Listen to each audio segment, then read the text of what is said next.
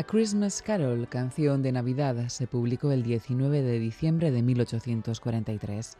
Charles Dickens era para entonces un reputado autor. Había escrito los papeles del Club Pickwick, Oliver Twist y la vida y aventuras de Nicholas Nickleby y sus relatos, que se publicaban por entregas en revistas semanales o mensuales, tenían tanto éxito que la gente literalmente se peleaba por conseguir uno de esos ejemplares. A mediados del siglo XIX, las novelas cortas como Cuento de Navidad tenían una tirada inicial de unos 400 o 500 ejemplares. En el caso de Dickens, Chapman and Hall decidieron hacer una tirada de 6.000 ejemplares y el libro se agotó en un par de días. Fue un éxito instantáneo que convirtió a Dickens en una celebridad, el libro por el que se le conoce como el hombre que inventó la Navidad. Charles Dickens escribió Cuento de Navidad a la edad de 31 años. Lo hizo por necesidad económica y en un tiempo récord, en menos de seis semanas el libro ya estaba en la imprenta. Un año antes, en 1842, había viajado al nuevo continente, donde hizo una gira de seis meses por las principales ciudades de Estados Unidos y Canadá, y donde gastó más dinero del que ganó.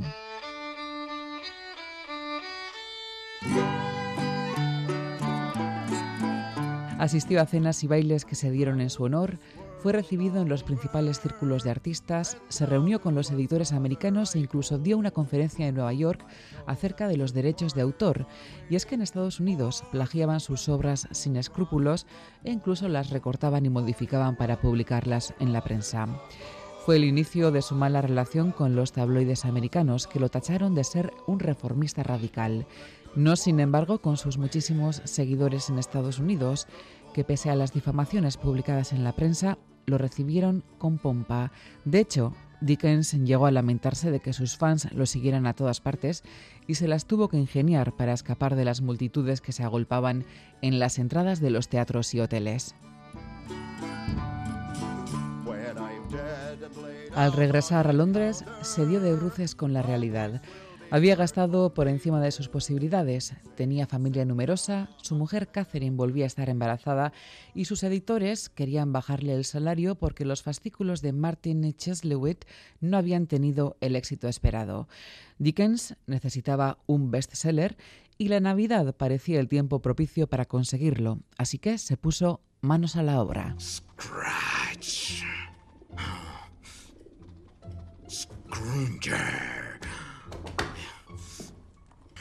Nombre. Scrupul Scrably. Scrupul. Scrimple. Ah, ah. Scrooge. El protagonista de Cuento de Navidad es Ebenezer Scrooge, un hombre de negocios al que Dickens describe con estas palabras. Ay, con qué mano más férrea lo manejaba todo Scrooge. Era un viejo pecador agarrado, aprovechado, ahorrativo, cicatero y codicioso. Duro y afilado como un pedernal del que jamás acero alguno había extraído un generoso fuego. Reservado, independiente y más solo que la una. El frío de su interior helaba sus ancianos rasgos, le cortaba la nariz puntiaguda, le arrugaba las mejillas, lo agarrotaba al andar. Le volvía rojos los ojos y azules los finos labios, y hablaba con astucia a través de su chirriante voz. Tenía una gélida escarcha sobre la cabeza, las cejas y la enjuta barbilla. Siempre llevaba su baja temperatura con él. Congelaba su despacho en la canícula y no lo deshelaba ni un grado en Navidad. Scrooge comienza las Navidades rechazando la invitación de su sobrino para pasar las fiestas juntos y gritando a su empleado Bob Cratchit, al que trata de manera cruel y mezquina. Esa noche, la víspera de Navidad, recibe una visita inesperada. Se le aparece el fantasma de su antiguo socio Jacob Marley, fallecido años atrás y que está condenado a deambular por la tierra arrastrando la pesada cadena que forjó en vida. El espíritu errante de Marley advierte a Scrooge de lo que le espera si no cambia de actitud. He venido esta noche a avisarte de que todavía tienes una oportunidad y esperanza de escapar de mi sino. Una oportunidad y esperanza que te he procurado yo, Ebenecer. te van a visitar tres espíritus. Espera el primero mañana, cuando la campana dé la una. Espera el segundo la próxima noche a la misma hora. Y al tercero la siguiente, cuando haya terminado de sonar la última campanada de las doce.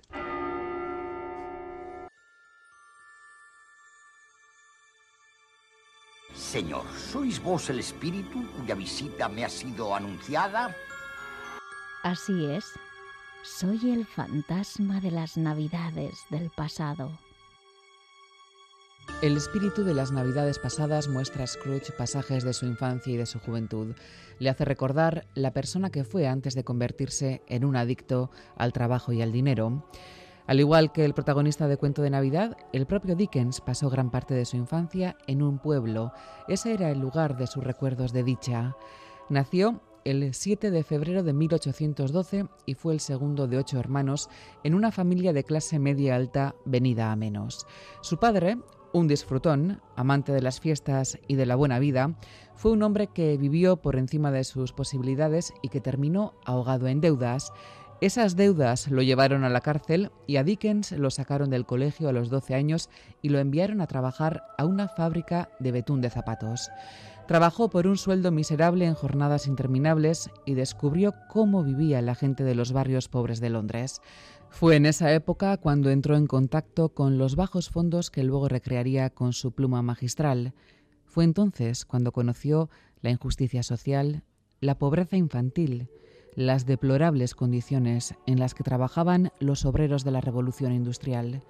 Dickens volcó en sus personajes sus experiencias personales y lo hizo con vocación de denuncia.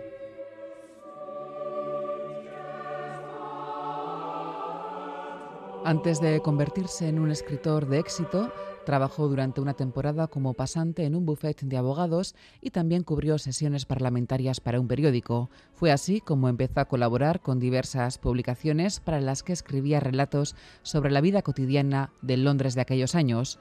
En los comienzos de su carrera firmaba con el seudónimo Boss y sus relatos se publicaban junto a los dibujos de grandes caricaturistas como George Cruikshank o Robert Seymour.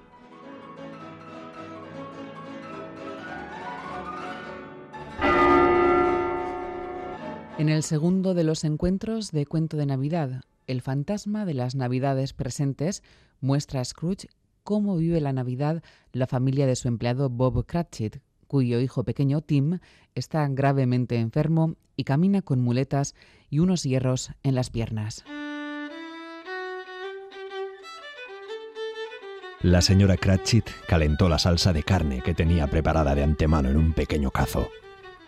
El señorito Peter Chafó las patatas para el puré con increíble vigor. La señorita Belinda endulzó la salsa de manzana. Marta limpió el hollín de los platos calientes. Bob se llevó al pequeño Tim a una esquina de la mesa.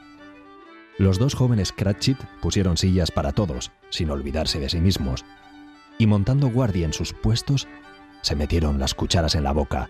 No fuera a ser que empezaran a chillar pidiendo ganso antes de que fuese su turno de que les sirviesen. Finalmente se pusieron los platos y se bendijo la mesa. A continuación, hubo una pausa expectante mientras la señora Cratchit, recorriendo lentamente con la mirada todo el cuchillo de trinchar, se dispuso a hundirlo en la pechuga. Pero cuando lo hizo y salió el tan esperado chorro de relleno, un murmullo de deleite recorrió toda la mesa y hasta el pequeño Tim, alborotado por los dos jóvenes Cratchit, la golpeó con el mango del cuchillo y débilmente gritó, ¡Viva! 40 años antes de que se publicara Cuento de Navidad, hacia el 1800, los ingleses apenas celebraban la Navidad. En 1647, Oliver Cromwell prohibió las fiestas navideñas y la abolición se mantuvo durante todo el protectorado. Durante más de una década estuvieron prohibidos los villancicos, las comilonas, los adornos, los regalos. Carlos II reinstauró la celebración de la Navidad por todo lo alto, pero en muchos hogares ingleses se perdió la tradición y entre los puritanos pasó a ser una fiesta esencialmente religiosa. En 1840, con la llegada al trono de la reina Victoria, el país volvió a enamorarse de la Navidad.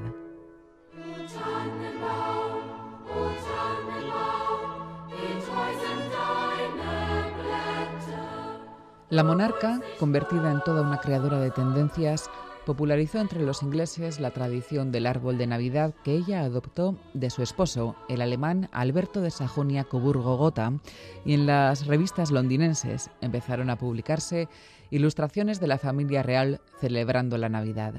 Eran estampas hogareñas en las que los monarcas aparecían rodeados de sus nueve hijos, abriendo regalos bajo el abeto, adornado con velas, lazos, panes de jengibre, galletas, frutos secos y pequeños juguetes. Desde la aristocracia de tradiciones más rancias a la burguesía arribista, las clases pudientes empezaron a celebrar la Navidad según la moda de la Casa Real y poco a poco esas nuevas costumbres se generalizaron y extendieron incluso entre las clases sociales más humildes.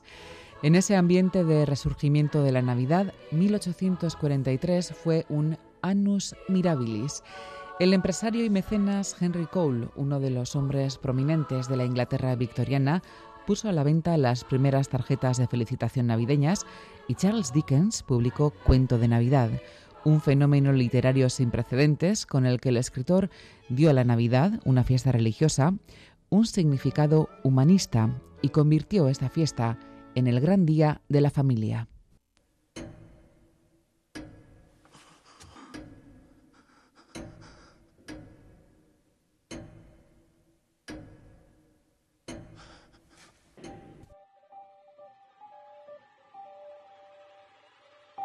El fantasma de las Navidades futuras muestra a Scrooge la muerte del pequeño Tim, cuya familia no ha podido pagar el tratamiento médico que necesitaba el niño, y lleva al anciano gruñón hasta un cementerio donde Scrooge descubre horrorizado que está ante su propia tumba. Soy yo, ese hombre que yace en la tumba.